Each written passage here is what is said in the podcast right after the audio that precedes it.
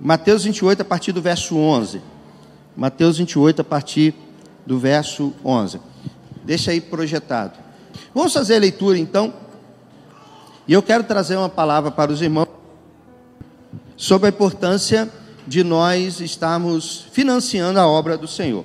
Vamos fazer a leitura é, desse texto e acompanhe comigo. Diz assim: Enquanto as mulheres estavam a caminho, alguns dos guardas dirigiram-se à cidade e contaram aos chefes dos sacerdotes tudo o que havia acontecido. Quando os chefes dos sacerdotes se reuniram com os líderes religiosos, elaboraram um plano.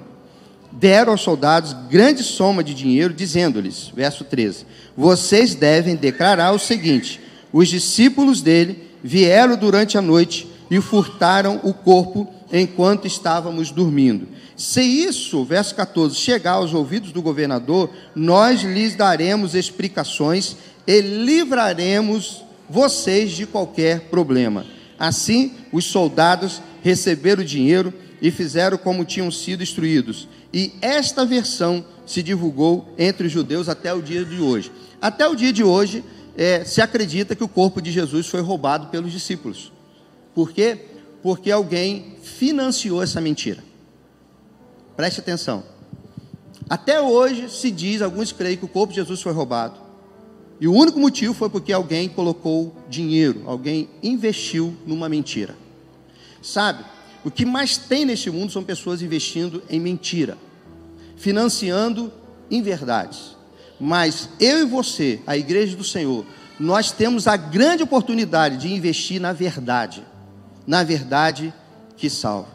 Sempre vai haver alguém para financiar mentiras contra a igreja do Senhor.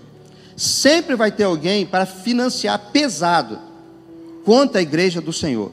Agora preciso perguntar para você: e você? Vai investir pesado na verdade? Em sustentar o reino do Senhor? Porque isso precisa trazer no seu coração. Muitas vezes nós dizemos que o inimigo se levantou, e ele se levantou, mas você contribui para que ele continue de pé, quando você não investe no reino de Deus. Você precisa guardar isso no seu coração. Porque mesmo quando você não financia o mal, mas quando você deixa de financiar o bem, você contribui para que o mal continue tendo investimentos maiores. Sabe o que mais tem isso são pessoas pregando mentiras e injetando dinheiro para que essas mentiras sejam pregadas. A gente está fazendo um anúncio é, pago da conferência e as pessoas estão tão calejadas pela mentira que de vez em quando chega lá nos comentários, né? Que isso aí é só para pegar dinheiro do povo, é tudo mentira.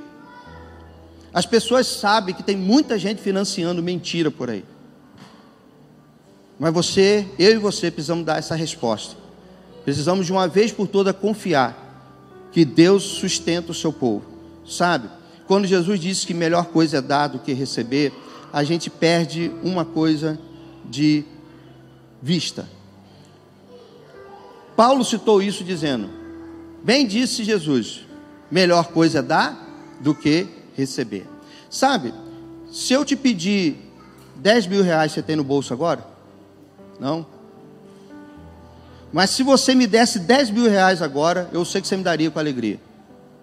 É que você talvez teria muito mais do que 10 mil no bolso. E muitas vezes é isso que a gente se esquece: de que para poder dar, você primeiro precisa receber. Quando Jesus disse que melhor coisa é dar do que receber, é porque Ele já te deu, você já está recebendo vai poder dar. Algumas pessoas não estão conseguindo dar porque ainda não receberam. Não sei porque não receberam. Talvez alguns estejam sobre a disciplina de Deus por não exercer a fidelidade. Você precisa quebrar isso também. Você precisa quebrar isso, você precisa passar a dar com alegria no seu coração. Mas quem pode dar é uma pessoa alegre. Quem pode compartilhar é uma pessoa feliz. E nós precisamos, com alegria no nosso coração, com vibração, fazer o que os homens maus estão fazendo. Mas ao contrário, ao invés de financiar a mentira, ao invés de financiar mal, vamos financiar o bem. Olha, irmãos, nós temos famílias para sustentar Conselheiro do Amor. Nós temos pessoas na rua para ser alcançadas com as ações sociais. Nós temos pessoas que precisam vir para a igreja e o ônibus precisa voltar e você precisa ajudar a contribuir.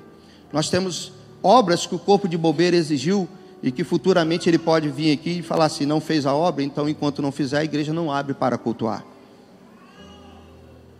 Nós temos coisas que nós fizemos ao longo dos seis anos, últimos seis anos, que se nós não começarmos a investir novamente, nós vamos perder o que nós investimos há seis anos atrás. Nós temos N ministérios necessitando de envolvimento, é, de injetar recurso financeiro para fazermos algo mais. Sabe, nenhuma igreja batista não vou dizer pelos outros, mas vou dizer por nós. A nossa igreja não é financiada por nenhum órgão, seja ele órgão público ou seja ele órgão particular. A nossa igreja é sustentado pelo povo do Senhor que exerce a fé.